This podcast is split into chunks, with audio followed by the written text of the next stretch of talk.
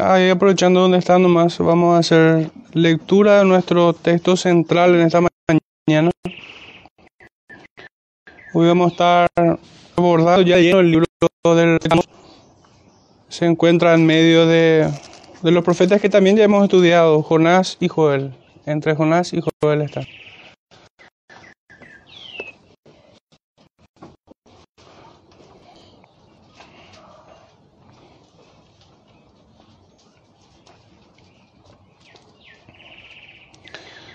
Vamos a estar leyendo los dos primeros versículos.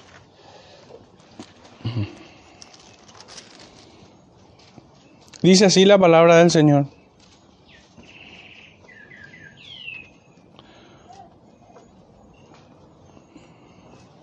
Amós 1, 1 y 2.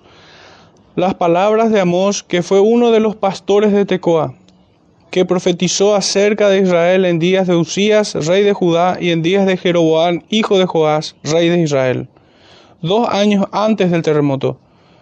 Dijo, Jehová rugirá desde Sión, y dará su voz desde Jerusalén, y los campos de los pastores se enlutarán, y se secará la cumbre del Carmelo. Amén. El Señor bendiga su palabra. El corazón de cada uno de nosotros. Bueno, el título de este sermón dice así, Cristo, una dura y pesada carga para los impíos, más para los creyentes una roca inexpugnable. Ciertamente esa es una verdad. La piedad cristiana es una muy dura pesada. Que busca el problema. Y es que muchas iglesias o mucho cristianismo, con tal de admitir a uno entre sus miembros, eh, sellan su salvación o su conversión o su regeneración, como quisiéramos llamar, su justificación, con el simple acto de visitar una iglesia o ser contado entre, entre sus miembros. Y ciertamente esa no es la evidencia de que somos hijos, no es el certificado, sino que el apóstol Pablo dice de que que un ancla del alma es el Espíritu de Dios, es el Espíritu de Cristo, el Espíritu de gracia que mora en el creyente. Son nuestras alas hasta el día de la posesión adquirida. Es espiritual donde nosotros no podemos acomodar o domar, domesticar nuestro espíritu, sino que es Espíritu poderoso, el Dios Trino, quien invade nuestro ser, nos hace nacer de nuevo y somete nuestra voluntad y corazones, nuestros afectos a En un sentido bien práctico, hermanos, amamos lo que, lo que Dios dice. Y nos día tras día. Este es el mandamiento apostólico, justamente renovados en el Espíritu de vuestro entendimiento. Esta es la obra del Santo Espíritu de Dios. Es cuando esto ocurre que nosotros podemos clamar al modo que dice el apóstol Pablo, que es por medio de su Espíritu que nosotros clamamos Abba Padre. Y bueno, es, son, son situaciones que se dan en nuestro tiempo, pero no somos los únicos. Esto, esto ha sido así a lo largo de toda la historia. Siempre ha habido muchos quienes se han engañado a sí mismos siendo meramente profesantes y no verdaderamente nacidos de nuevo, convertidos a esta fe que no es teórica, sino que se hace viva en nuestra carne, que se manifiesta a través de nuestras vidas. Por esto el apóstol dice de que somos cartas abiertas leídas por todos. Nuestro testimonio delante del Señor es aún más concluyente que una mera profesión de fe. Pero para enfocarnos, hermanos, en nuestros dos primeros versículos, quisiera que me acompañen en el libro de Hebreos, capítulo 12, a modo de introducirnos en el tema. A modo de introducirnos en el tema. Capítulo 12, Hebreos 12, versos 7 al 14. Dice así, si soportáis la disciplina, Dios os trata como a hijos. Fíjense, por eh, este, esta idea tan solo nos muestra que, que es cierto esto, que la mera profesión no es la evidencia, sino aquellos quienes son corregidos por Dios. La disciplina restaura, corrige, endereza los, los pasos. Son aquellos que cambian de vida. Sigo leyendo. Porque ¿qué hijo es aquel quien el Padre no disciplina? Pero si se os deja sin disciplina, de la cual todos han sido participantes, entonces sois bastardos y no hijos. Por otra parte, tuvimos a nuestros padres terrenales que nos disciplinaban y los venerábamos. ¿Por qué no obedeceremos mucho mejor al Padre de los Espíritus y viviremos? Y aquellos ciertamente por pocos días nos disciplinaban como a ellos les parecía, pero este para lo que es provechoso, para que participemos de su santidad. Es verdad que ninguna disciplina al presente parece causa de gozo, sino de tristeza, pero después da fruto apacible de justicia a los que en ella han sido ejercitados.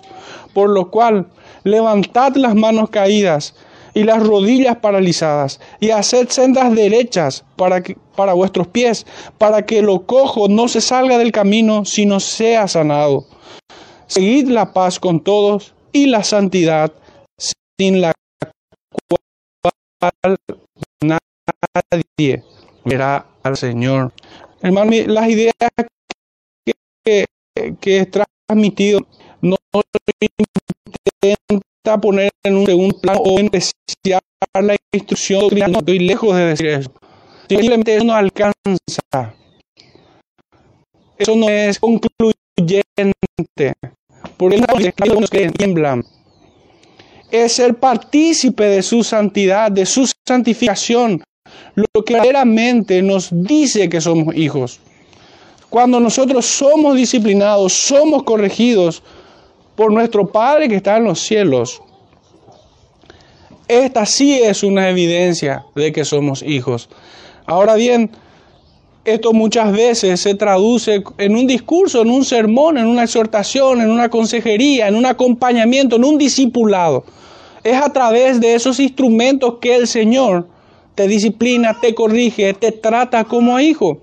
Cuando el pastor acompaña tu vida, cuando los hermanos te están discipulando, cuando la iglesia te cobija como alguien amado a quien van alimentando y van curando de todas sus dolencias espirituales. Me gusta tratar el pecado como la lepra del alma. Entonces, hermanos, esto es insoportable para aquellos quienes no han nacido de nuevo, no soportan la disciplina. Escuchar al profeta Amós fue irritante para muchos de ellos. Fue insufrible aquello, fue algo que no podían soportar, rechinaban sus oídos. Y fíjense que nuestro, nuestro objetivo es pasar por todos los profetas menores. Y ninguno de ellos ha cambiado el discurso. Ninguno de ellos ha, tenido un discurso más agradable, sino que todos ellos han sido exhortativos, han sido correctivos para el creyente. Pero el mismo discurso toma otro tenor para aquellos quienes no han nacido de nuevo. Es un discurso implacable. Ven a Dios no como un padre que cuida de sus hijos, que corrige, sino ven a Dios como alguien terrible, como alguien malvado, casi utilizando la excusa de, los, que hace, los que se hacen sabios en su propia opinión, aquellos que dicen no hay Dios en su corazón.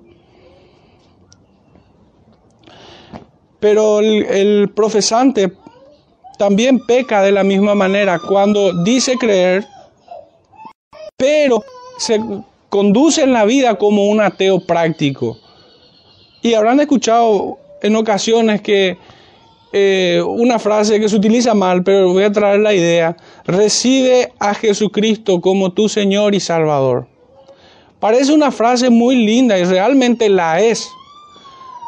Pero el problema está en que no es con una con un oráculo, no es con una confesión que nosotros nos hacemos salvos, no, es una operación del Espíritu de Dios.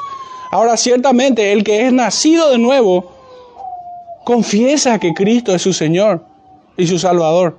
Pero no es un mantra, no es, repite conmigo esta oración. No, no funciona así. No funciona así.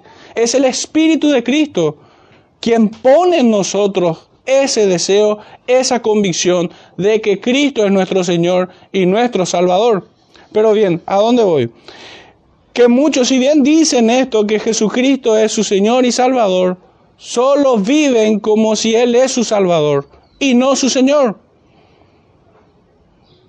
haciendo a un lado el señorío de Cristo en sus vidas. Como en otros sermones había dicho, muchos entendemos la soberanía de Dios, pero Él no es el soberano de tu vida. Dicho de otra manera, muchos podemos jactarnos de tener la sana doctrina, pero ¿cuán sana es la doctrina que posees si aún permaneces en muerte y corrupción? Si uno dice tener la sana doctrina, ¿cuán sana es? ¿Cuán sana es esa doctrina que permite que uno que el creyente viva en pecados? Termina siendo una una blasfemia su confesión. Y en ocasiones eh, me ha tocado decir a algunos, que si quieres hacerle un favor a Cristo, no digas que eres creyente. Por favor, traes vituperio a su nombre. Traes vituperio, traes vergüenza. Son palabras duras, pero son palabras que debe escudriñar nuestros corazones. Conmigo lo hace. Nuestro primer punto, los dos primeros puntos van a ser tocante al versículo 1, donde vuelvo a leer para enfocarnos. Las palabras de Amós, que fue uno de los pastores de Tecoa, que profetizó acerca de Israel en días de Usías, rey de Judá, y en días de Jeroboam, hijo de Joás, rey de Israel, dos años antes del terremoto. Aquí hay tres ideas, tres elementos que nosotros debemos tomar. El profeta, Usías y Jeroboam. Confieso que en un principio cuando empecé a estudiar esta sección, eh, tomaba los nombres de estos reyes como, como una referencia histórica nada más, como para fechar el escrito. Pero ciertamente, de vuelta a la persona del profeta como un reflejo de Cristo y a las otras dos personas, Usías y Jeroboam II, como el primer punto, un heraldo en medio de lobos. El relato nos ubica aproximadamente en el año 760 antes de Cristo. No podemos precisar con exactitud, pero esa es, es ese es el consenso a los cuales llegan los eruditos.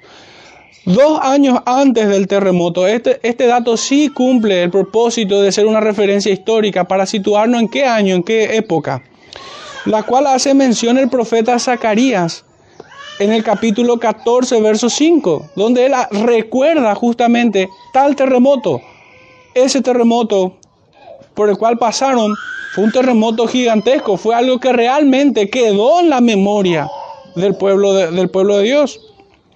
Su ubicación, la ubicación de donde proviene el profeta, es en Tecoa, región donde fue tomado también el rey David, ciudad dentro del reino del sur de Judá y cercano a Israel. Era una ciudad que estaba en los límites, como periférico a ambas ciudades. Estaba cerca de Samaria y cerca de Jerusalén, cerca de Israel, donde Jeroboam II era rey, y cerca también de Jerusalén, en Judá, donde era Usías, rey de Judá. Estos reyes en distinta medida, debo decir, uno un poco más bueno que el otro o otro más perverso que el anterior, fueron reyes que cayeron en soberbias y tuvieron, tuvieron reinados bastante extensos. Uno reinó 52 años y el otro 42. Amor recibe el mensaje en este tiempo por medio de visiones, dice la escritura.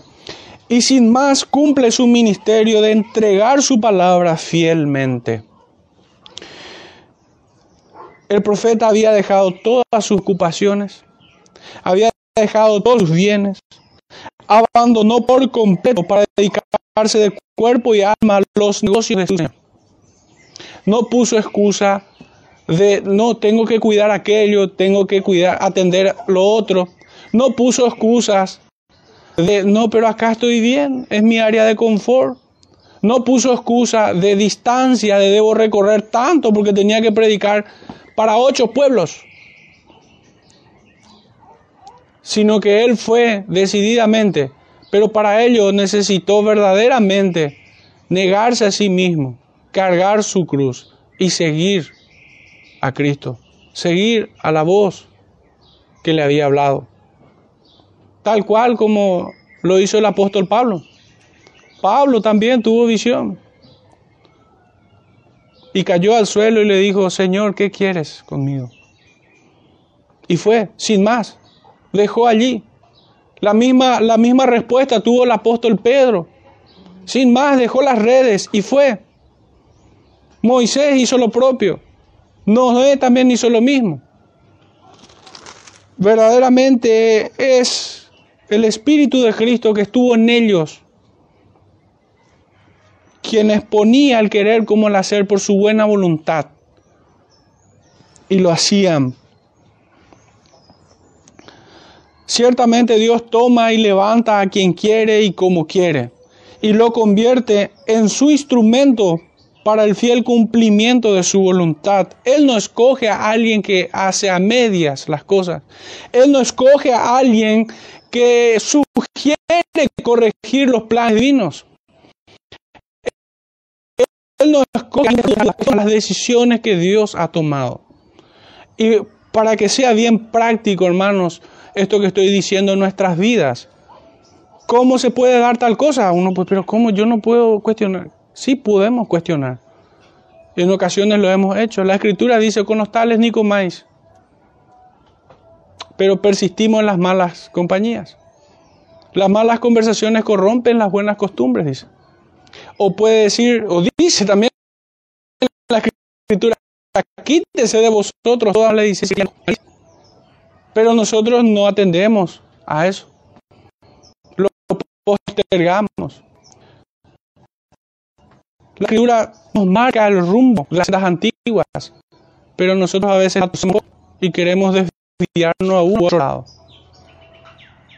Por un ratito y después volver. No, Dios no escoge a gente así para instrumento suyo. Dios escoge a hombres que dicen sí y va.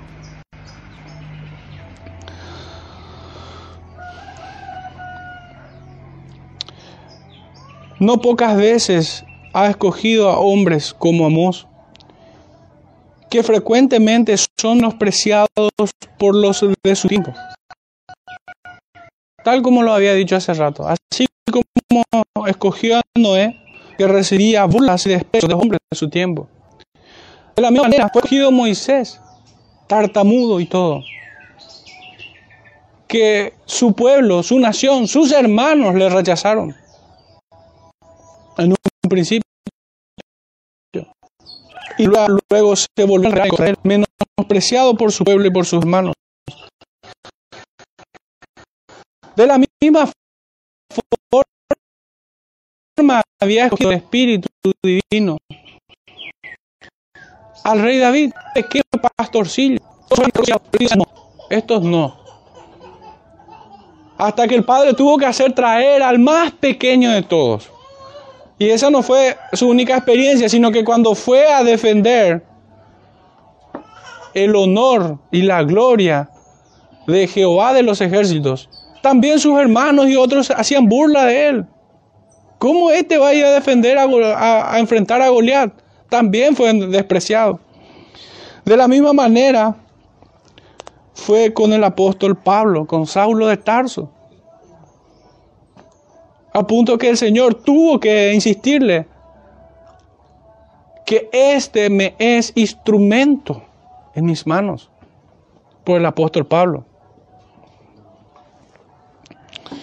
Ya hemos adelantado el domingo pasado que Amós era un simple pastor de ovejas, un boyero que manejaba bestias, bueyes, y un simple agricultor que trabajaba la tierra con sus manos. Era un hombre fuerte, pero un hombre corto de palabras. No era un hombre que fue instruido a los pies de fulano o de sultano. No fue un hombre que fue por las mejores academias. Su alma mater era el Espíritu de Cristo que lo guiaba a toda verdad. Así escogió el Señor a este hombre para tan alto encargo de ser su embajador celestial aquí en la tierra, a un simple campesino, elegido para reprender duramente a seis pueblos paganos y aún a las poderosas Judá e Israel de su tiempo, de aquellos años. Acostumbrados a, todos estos pueblos, especialmente Judá e Israel, acostumbrados a despreciar y perseguir a sus profetas, era un insulto que Dios escoja a un torpe campesino para reprender a la soberbia Judá e Israel. Resultó insultante para aquellos hombres. ¿Cómo pudiera ser que alguien que esté acostumbrado a tratar con animales venga y le reprenda? Verdaderamente sí, hermano, Dios hace eso. Es de su agrado escoger lo necio para humillar al sabio. Es de su agrado escoger lo vil y menospreciado, aquello que el hombre desecha. Escoge al débil para humillar al fuerte. Eso que a los hombres es vil y menospreciado, eso escoge Dios. Eh, así fue con Amós a tal punto que, según la tradición rabínica, describe a este profeta como alguien lento en palabras, como alguien que al igual que Moisés era un tartamudo, pero hablaba con voz de trompeta, como quien tenía autoridad de parte de Dios. Ahora nos enfocamos en, dos reyes soberbios y altivos, uno peor que otro. Para introducirnos en esta idea, les voy a, leer el capítulo 4 de Santiago, los primeros dos versículos. ¿De dónde vienen las guerras y los pleitos entre vosotros? ¿No es de vuestras pasiones las cuales combaten en vuestros miembros? Codiciáis y no tenéis, matáis y ardéis de envidia y no podéis alcanzar combatís y lucháis, pero no tenéis lo que deseáis porque no pedís. Estos reyes se habían peleado con Dios, se habían enfrentado, sí, así de osado. Así como muchas veces nosotros atendemos el consejo de su palabra, los reyes se rebelaron y se pelearon con Dios. El rey Usías reinó en Judá 52 años. delante de los ojos del Señor. Continuó con las buenas obras de su padre Amasías.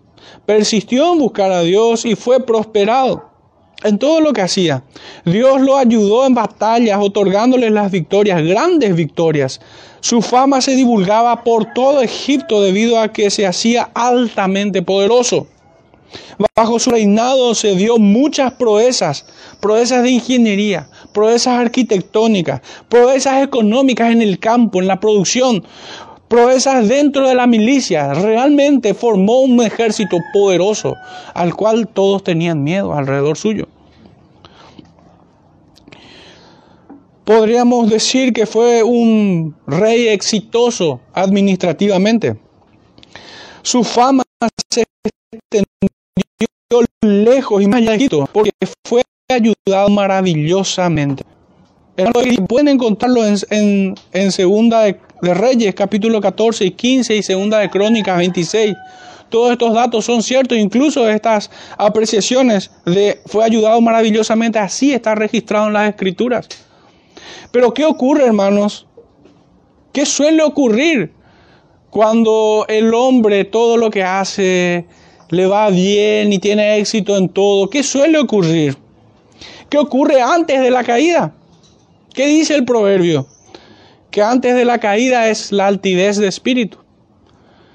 ¿Y qué dice antes? ¿Qué viene antes del quebrantamiento? ¿Qué dice el proverbio? ¿Qué dice la sabiduría divina? Es la soberbia. Ocurren estas dos cosas, antes de la caída y antes del quebrantamiento. La altivez de espíritu y la soberbia. Proverbios 16, 18. Con todo y lo bueno que, que hizo este rey, fíjense, porque persistió en buscar a Dios, dice, que anduvo en todas las buenas obras de su padre. Dios le bendijo, le dio victorias. Prosperó su mano y todo lo que hacía su pueblo. Pero Dios lo había ayudado maravillosamente. La causa de que le, de que le haya ido bien en su reinado era Dios. Pero y con todo esto, este hombre pescó, se ensoberbeció, se infatuó y realmente fue quebrantado y fue echado de su lugar altivo, de su lugar alto. Fue destronado de su corazón. Lo que él había hecho no tiene nombre no había derribado los lugares altos. ¿Y cómo puede ser alguien que busca a Dios? Porque así dice la Escritura. Dice que continuó las buenas obras y persistió en buscar a Dios. No derribó los lugares altos. No desechó toda la idolatría que había en su reino. Porque Israel tenía y Judá, ya el reino dividido, tenía la mala costumbre de servir a dos señores de querer servir a Dios por un lado y a los Baales por otro. Esto es lo que hizo mal. Un pecado de omisión. Un pecado de negligencia. No hizo lo que tenía que hacer. No purificó. No cerró las puertas de la idolatría. Este fue su primer pecado, pero su segundo pecado ya no es de omisión, sino que ya es de acción. Pecó en contra del Señor. Su peor pecado es habérsele revelado contra Jehová, su Dios, entrando en el templo para quemar incienso en el altar. El rey no debía hacerlo, no debía hacerlo. Pues la administración, el culto y las ofrendas están reguladas por el Señor para la iglesia de aquellos días y así para nuestros días. A esto es lo que nosotros llamamos principio regulativo de la adoración. Pero este rey le aplicó principio normativo. Hizo lo que a él le vino en ganas. Él creyó que podía estar por encima de, de Dios, no solo de los sacerdotes, que tenían la responsabilidad de administrar las cosas del templo sino que este rey altivo pensó que ni Dios podía corregir su manera de adorar. Y la adoración, hermanos, bien sabemos que no está librada a nuestra imaginación. Dios no se agrada de fuego extraño. ¿Qué pasó con los hijos de Aarón cuando ofrecieron fuego extraño? Fueron consumidos. ¿Y qué pasó con este rey que se atrevió osadamente a ir en contra de la voluntad del Señor? Que desatendió su palabra, que desatendió su regulación. Hermanos, y vuelvo a insistir en esta idea, porque muchas veces ponemos un tema para analizarlo, debatirlo sobre una base equivocada. La adoración no está sobre la base de la libre conciencia. No. La adoración está sobre la base de lo que a Dios le agrada y esta está expresamente detallada en su palabra. La adoración tiene de base lo que al Señor le agrada. Y no nuestra libre conciencia. Nosotros no podemos ofrecer lo que a nosotros pudiera parecernos agradable. No. ¿Acaso Abraham podía, eh, el Señor quiere que sacrifique nomás algo, que derrame sangre y cambie a su hijo por un buey. ¿Podía hacer eso Abraham? No, no podía hacer. Él no podía alterar en absoluto nada de lo que el Señor requiere como adoración. Pero este rey se atrevió insolentemente a hacerlo. Y entró, entró en el templo, decidido a quemar incienso, una buena obra entre comillas. No, yo adoro al Señor. ¿Cuántos no dicen esto? Hacen lo que se le antoja y no, esto es adoración al Señor. Pero, ¿le agrada al Señor? O sea, lo que se te ocurre puede agradarle a Él. El Señor nos dice en su palabra, ¿seré yo como ustedes? Mis pensamientos son más altos que los tuyos.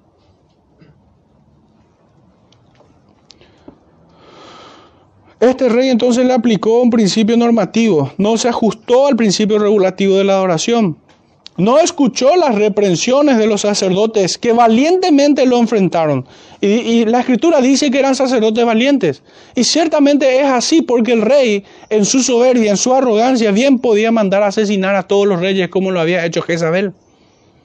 A mandar matar a todos los sacerdotes. Jezabel había hecho esto en su tiempo y este rey, con todo el poder que tenía, ¿quién iba a cuestionar su decisión? Estos sacerdotes ciertamente fueron valientes porque lo enfrentaron y lo acusaron de prevaricar en contra de Dios. Era un prevaricador. Este rey se llenó de ira contra estos sacerdotes. Y al instante fue castigado con lepra que brotó de su frente hasta el día de su muerte. Y este es un, este es un, este es un castigo muy duro para un rey soberbio y altivo aquellos quienes tenían este mal, la lepra, eran considerados inmundos. Inmundo fue resguardado en, un lugar y ya no, ya no pudo llevar toda la opulencia y la ostentación de su reino a cuestas, sino que fue tratado como un ser inmundo, porque se atrevió a desafiar lo establecido por Dios. Hermanos, el Dios que castigó de esta manera a su Hijo es el mismo que está en el Nuevo Testamento, hermanos. El mismo Dios que detesta a los rebeldes, a aquellos que olvidan su palabra, a aquellos que hacen a un lado su palabra. Es el mismo Dios que castiga en el Nuevo Testamento a aquellos que desatienden sus mandamientos. Y Dios disciplina, y Dios castiga, y Dios corrige. Dios trata con sus hijos de esta manera. Este hombre fue duramente castigado al igual que el rey David. El profeta le había dicho, ¿por qué tuviste en poco la palabra del Señor? Y ahí cayó él en una espiral de destrucción. Se quedó en palabra el tiempo en que los reyes iban a la batalla. ¿Y quién le podía decir nada? Dios le había prosperado en todo. Pero él creyó que estaba libre de la soberanía de Dios. Era el soberano de su vida. Hizo lo que quiso. Recorrió por palacios. Y encontró lo que no se le perdió. Tiempo Y Dios le castigó Hermanos, Dios texto. Fue quitado de inmediato este rey del templo. Jeroboam II, rey de Israel, hijo de Joás, rey de Judá, reinó 42 años, bastante longevo también reinado, e hizo lo malo ante los ojos de Jehová. No se apartó de todos los pecados de Jeroboam, hijo de Nabat, el que hizo pecar a Israel. Sin embargo, Dios se había compadecido de la amarga aflicción de Israel y salvó a su pueblo por mano de este rey, quien fuera valiente en batalla, quien restituyera los dominios de su reino Este rey había hecho lo malo delante del Señor. Y, Dios lo usó como instrumento para preservar a su pueblo. Estos dos reyes son el fiel reflejo de sus gobernados, de sus gobernados. Y ciertamente aquellos quienes son eruditos en la materia acerca de los reinados que hubo en, Judá y Israel, siempre concluyen de que Israel siempre ha sido más perverso que el pueblo de Judá. Es el mismo contraste que hay entre estos dos reyes. Eh, Usías pecó, ciertamente, y fue disciplinado. Pero Jeroboam hizo lo malo delante del Señor. Y al modo que Poncio Pilatos fue usado para la crucifixión de Cristo, este fue usado para preservar a su pueblo Israel. Estos dos reyes eran el fiel reflejo de sus gobernados. Estos no, no solo toleraron a sus reyes en su pecado, sino que se complacieron con ellos, el pueblo. La corporación política junto con la casta religiosa y el pueblo eran una sola pieza bien homogénea. Eran el reflejo de su nación. Por ello este dato acerca de los reyes no cumple meramente la función de fechar este escrito, sino más bien nos adentra en la realidad espiritual de quienes recibirían la tremenda exhortación, estas duras palabras del profeta y así adentrarnos aún más en el discurso de Dios en una línea de tiempo a través de sus profetas. Este es el Dios puro de ojos que no puede mirar al pecado. En Usías y Jeroboam II vemos a los destinatarios de este sermón. Y traigo a colación una cita de Juan Calvino que decía, cuando Dios quiere juzgar a una nación, les da gobernantes malvados. Yo agregaría que cada pueblo tiene el gobernante que se merece. Y esta es una verdad. Esta es una verdad. ¿Qué pasó con el pueblo cuando desecharon a su profeta? Cuando ya no querían jueces, cuando querían reyes igual que las otras naciones. ¿Qué le dijo el Señor. Le escuche, le al pueblo, porque ellos no te han desechado a ti, me han desechado a mí. Me han desechado a mí.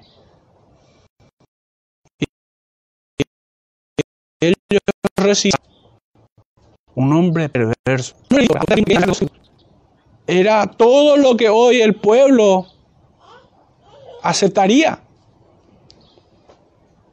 Pero penosamente es lo que muchas iglesias escogen hoy como estándar para sus oficiales dentro de la iglesia, pastores, obispos y maestros. Esta es una realidad espiritual. Dios no mira lo que miran los hombres, mira el corazón, Dios lo selecciona de esta manera. Nuestro, segundo, nuestro tercer punto tiene que ver con el versículo 2 de lleno. Y vuelvo a leerlo para enfocarnos un poco mejor. Dijo, Jehová rugirá desde Sión y dará su voz desde Jerusalén. Y los campos de los pastores enlutarán y se secará la cumbre del Carmelo.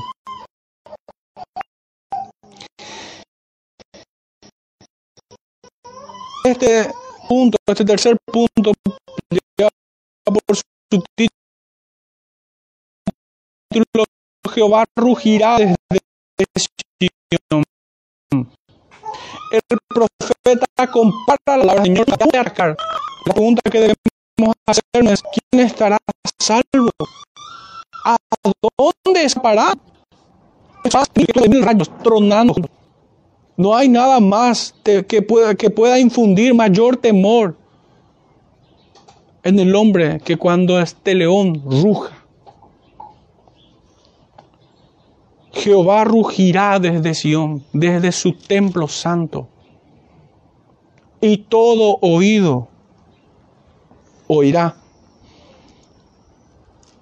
pero en su misericordia, en su bondad, porque Dios es tardo para la ira, envía a su profeta a decirnos que el Señor rugirá. Es un acto de misericordia, es un acto de bondad de parte de Dios, que sus profetas estén exhortando a su pueblo hoy. Desafía todo el pensamiento colectivo que tiene hoy la mayoría, que cuando escuchan una reprensión piensan que es desamor, al modo de un niño caprichoso. Vos me retás porque no me querés, me castigás porque no me querés. Así de caprichoso es el pueblo de Dios hoy, que no soporta a sus profetas en sus púlpitos. La exhortación. Gente que ya debió madurar, gente que ya debió crecer. No solo que no lo ha hecho, sino que al modo de un niño malcriado no acepta la reprensión de quienes fueron puestos por Dios para su cuidado. No soporta. Prefieren escuchar lo que el mismo profeta Jeremías denuncia. Voy a leer esta, esta cita, Jeremías 23, versículos 16 y 17. Así ha dicho Jehová de los ejércitos, no escuchéis las palabras de los profetas que os profetizan, os alimentan con vanas esperanzas, hablan visión de su propio corazón, no de la boca de Jehová. Dicen atrevidamente a los que me irritan, Jehová dijo, paz tendréis. Y a cualquiera que anda tras la obstinación de su corazón, dicen, no vendrá mal sobre vosotros. Esto es lo que quieren escuchar. Pero el profeta nos dice, no escuchéis a estos. ¿Quiénes son los que hablan visión de sus corazones?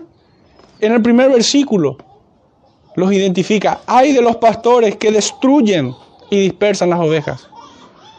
Los pastores edulcorados, azucarados, almibarados, son los que destruyen a su pueblo. Son los que lo alejan de Dios, los dispersan de su presencia.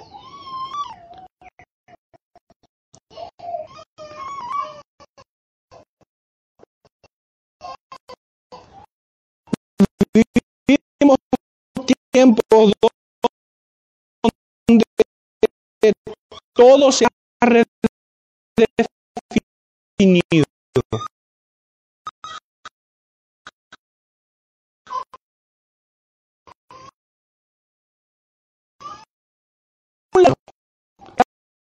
Carolina dice esto. Tus hijos se han trastocado. Sé cómo derecho eso. Nadie tiene para hacer esto. Pero sí. Es un espiritual.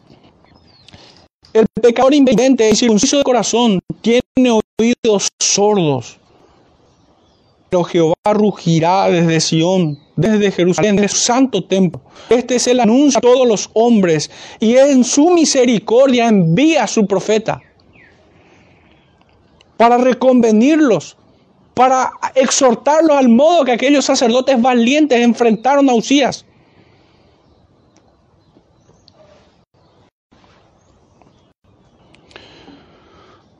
Más bien Dios dirá,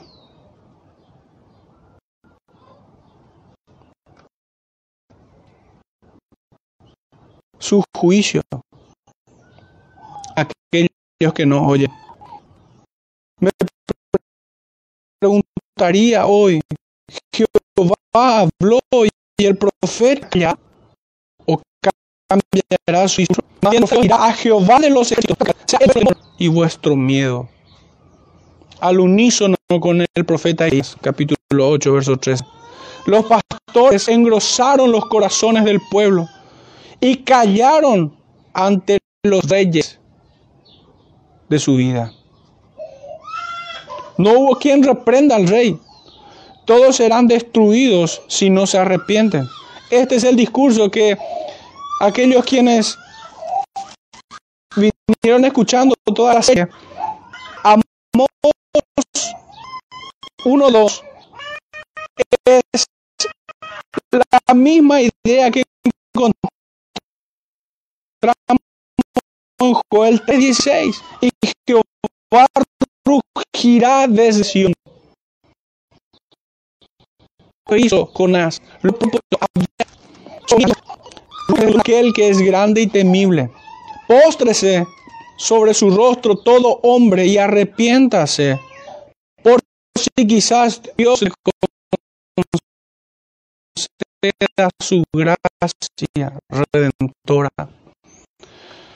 Es el llamado que hace el Señor aún hoy. Aún hoy el Señor envía sus profetas a el Señor rugirá. El libro de Hebreos, el Señor una vez y Dios manda que todo hombre se arrepiente, pero el hombre persiste en su rebelión.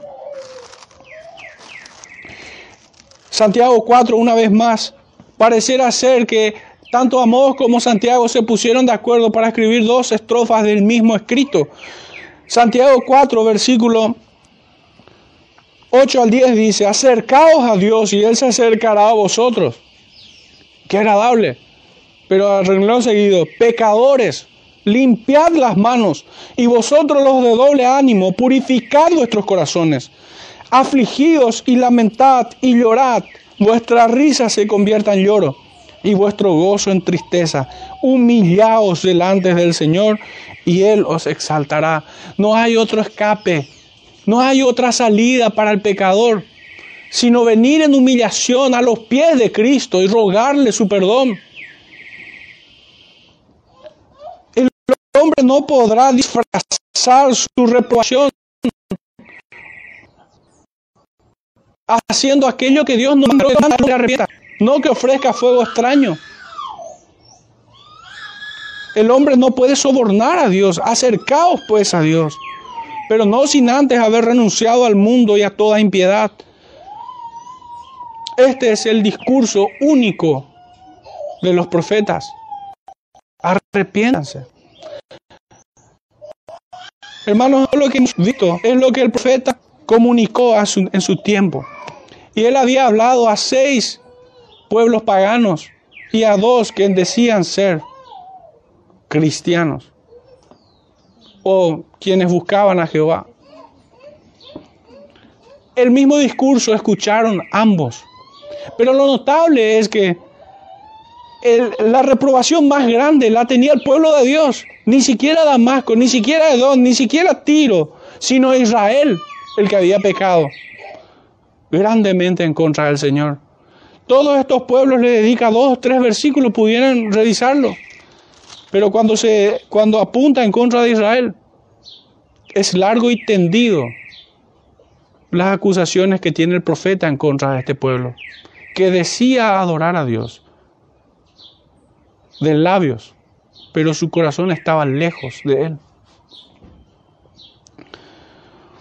Hermanos, ya entrando en la reflexión final, nuestra situación puede que no sea muy diferente a la de aquellos días en comparación de Judá e Israel. La idolatría se levanta en los más altos de las casas de nuestro país, de nuestras iglesias. No solo el catolicismo romano aporta su grano de inmundicia, sino que también todas las otras sectas y aún aquellas que dicen ser evangélicas han entronizado a la idolatría. Quien no vea esto es ciego, tiene la vista muy corta. Y ofrecen toda clase de fuego extraño como elemento principal de su prevaricación. Ni siquiera puedo decir que es adoración. Así todos también, más allá de las esferas espirituales, los estamentos del gobierno y las esferas de poder están enmarañadas de corrupción y de rapiña. La iglesia cristiana debe ser una barrera para toda esta inmundicia. La iglesia debe estar a la predicación contra la mundanalidad que viene como un tsunami encima de nosotros. La iglesia debe rechazar la sensualidad del pecado. Debe ser sal y luz en, en nuestros días. Esta es la verdadera religión.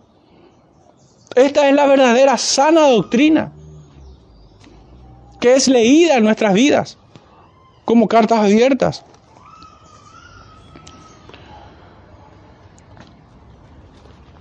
Quisiera que me acompañen al libro de Romanos ya para ir cerrando dos versículos y cerramos. Romanos 13, versículo 11. Y esto, conociendo el tiempo que es ya hora de levantarnos del sueño, porque ahora está más cerca de nosotros nuestra salvación que cuando creímos. Allí debe estar nuestra mirada, en el supremo galardón, en Cristo Jesús, despojándonos de todo aquello que nos asedia, que, que pesa sobre nosotros.